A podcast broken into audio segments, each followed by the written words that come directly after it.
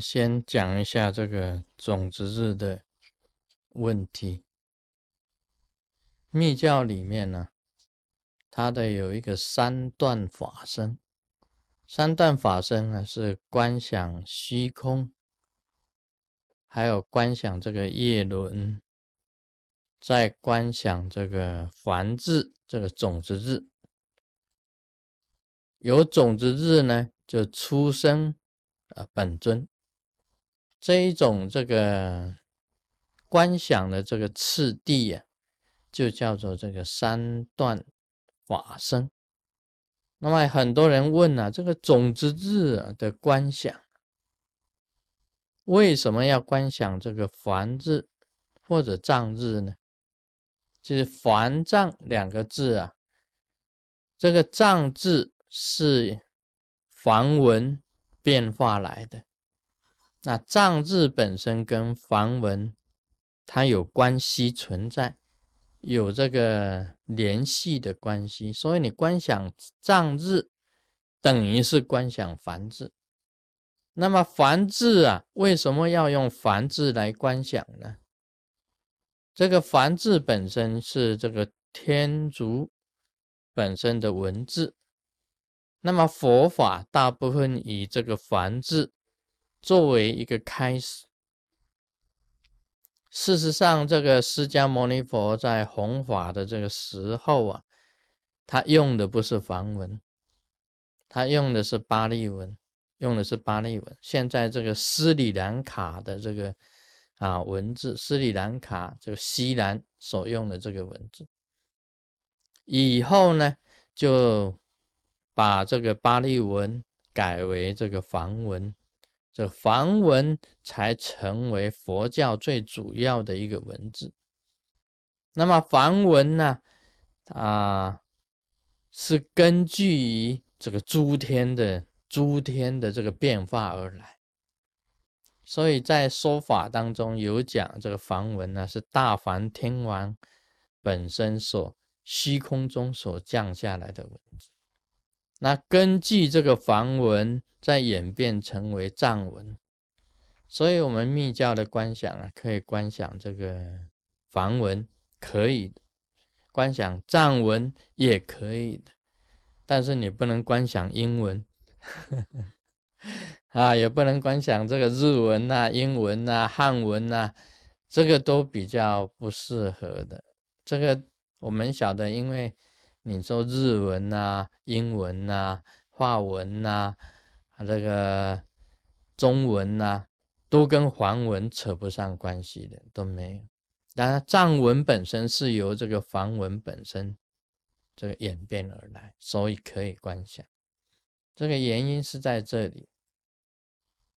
那么有些发音呢，有些藏音呢，跟梵文的音呢，不是很一样。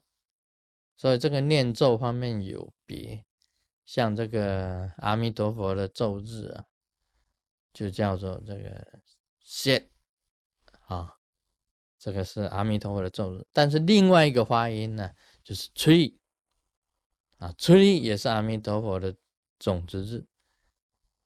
单单以这个一个金刚萨埵的最后一个一个字啊。金刚三斗百日明真言的最后叫配配配，其实是怎样呢？就是把一切的业障给它消除，这个意思就是消灭所有的业障，就叫配配。那么另外一个发音呢，就是花扎，就是花扎啊，就不一样。所以还藏的这个咒音呢。有些时候还是有一点这个差异，花扎又叫做配，那么 sit 又叫做 tree，所以我们有时候念呢，om ami deva sit，om ami deva tree，啊，都是可以的，都是可以的。所以这个奏音的时候啊，有时候你要懂得。这个梵文的啦，梵文的发音呐，藏文的发音呐，这样子能够哈相通，能够相通起来。为什么要观想这个种子日呢？因为我们晓得这个种子啊，在虚空中啊，所谓的出生跟归零，零啊就是虚空啊。我们把这个数字日来讲起来，零这个 zero 就是虚空。那么佛呢，本身要产生从虚空中出来的话，有一个象征。那么这个象征呢？在密教里面就是种子日，那虚空很大，种子日出生于何处啊？那么就是以清净的月轮来代表啊，清净的月亮，我们看到月亮的月满月的时候，一个夜轮。那么你先观想虚空，那出现这个满月的月轮，那月轮中心呢就出现种子日。种子日为什么要有种子日呢？因为是佛的象征，佛菩萨的象征啊。根据这个字，在本尊再从这个字出生出来，就是一种一种的这个观想的一个次第了，一个一个观想的次第，这一种变化。那回去的时候也是一样啊。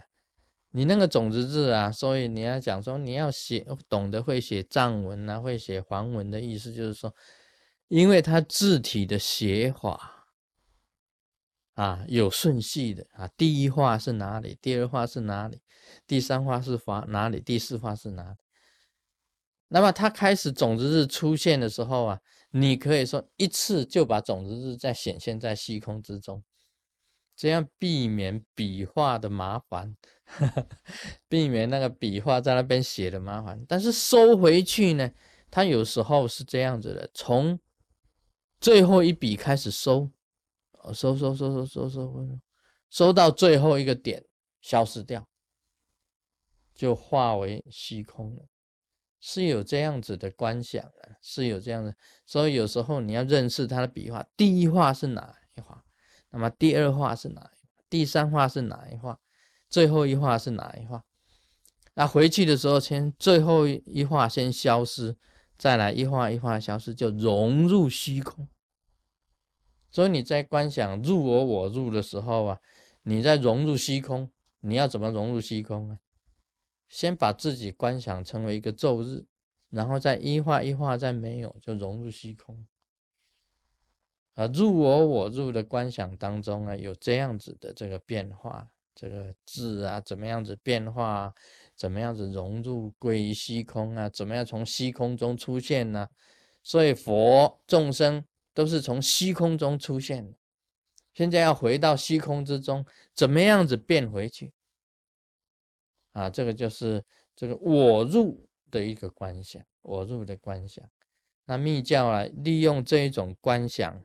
使精神集中，使你融入佛里面，那么进入虚空里面，啊，佛进到我里面，就是入我了；我进到虚空里面呢，就是我入了，是这样子的。所以这个观想很重要。种子日的观想是根据这样子来的，啊，根据这样子，你有这个每一个佛啊。跟菩萨呀都有不同的种子，那其中有一个总持的种子日，就是所有活菩萨都从可以从这个字变出来，那个字就是啊嗡，就是宇宙的大圆，啊就是出生，home 就是结果，而这个你学会这三个字啊。就不错了。Om Mani p a m e Hum。